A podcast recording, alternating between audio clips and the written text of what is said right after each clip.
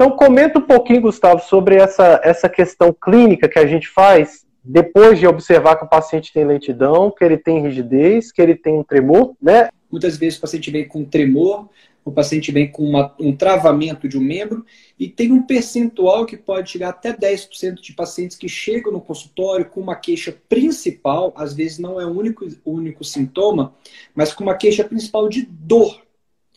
Então, às vezes, vem o paciente com dor, dor no ombro ou dor no membro, muito, muito frequente é, dor no ombro, e a principal queixa. Quando a gente examina o paciente, a gente encontra já sinais de bradicinesia, às vezes até um tremor, mas que não é uma queixa do paciente, tá? Isso não é incomum.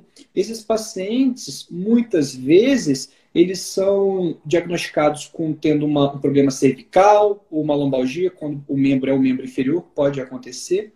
E não é incomum na prática de um neurologista que atue na área de Parkinson, de movimento, encontrar um paciente que já operou da coluna por conta de dor que teve, que era dor irradiada, às vezes, para o membro, assim, tá? Isso não é incomum.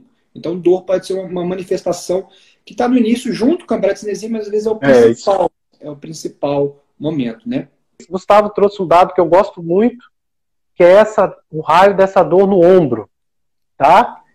Essa dor no ombro, pessoal, é realmente um, um, um, sintoma muito comum que o paciente vai procurar um ortopedista e, na verdade, o ombro está congelado, a gente fala, né, Gustavo?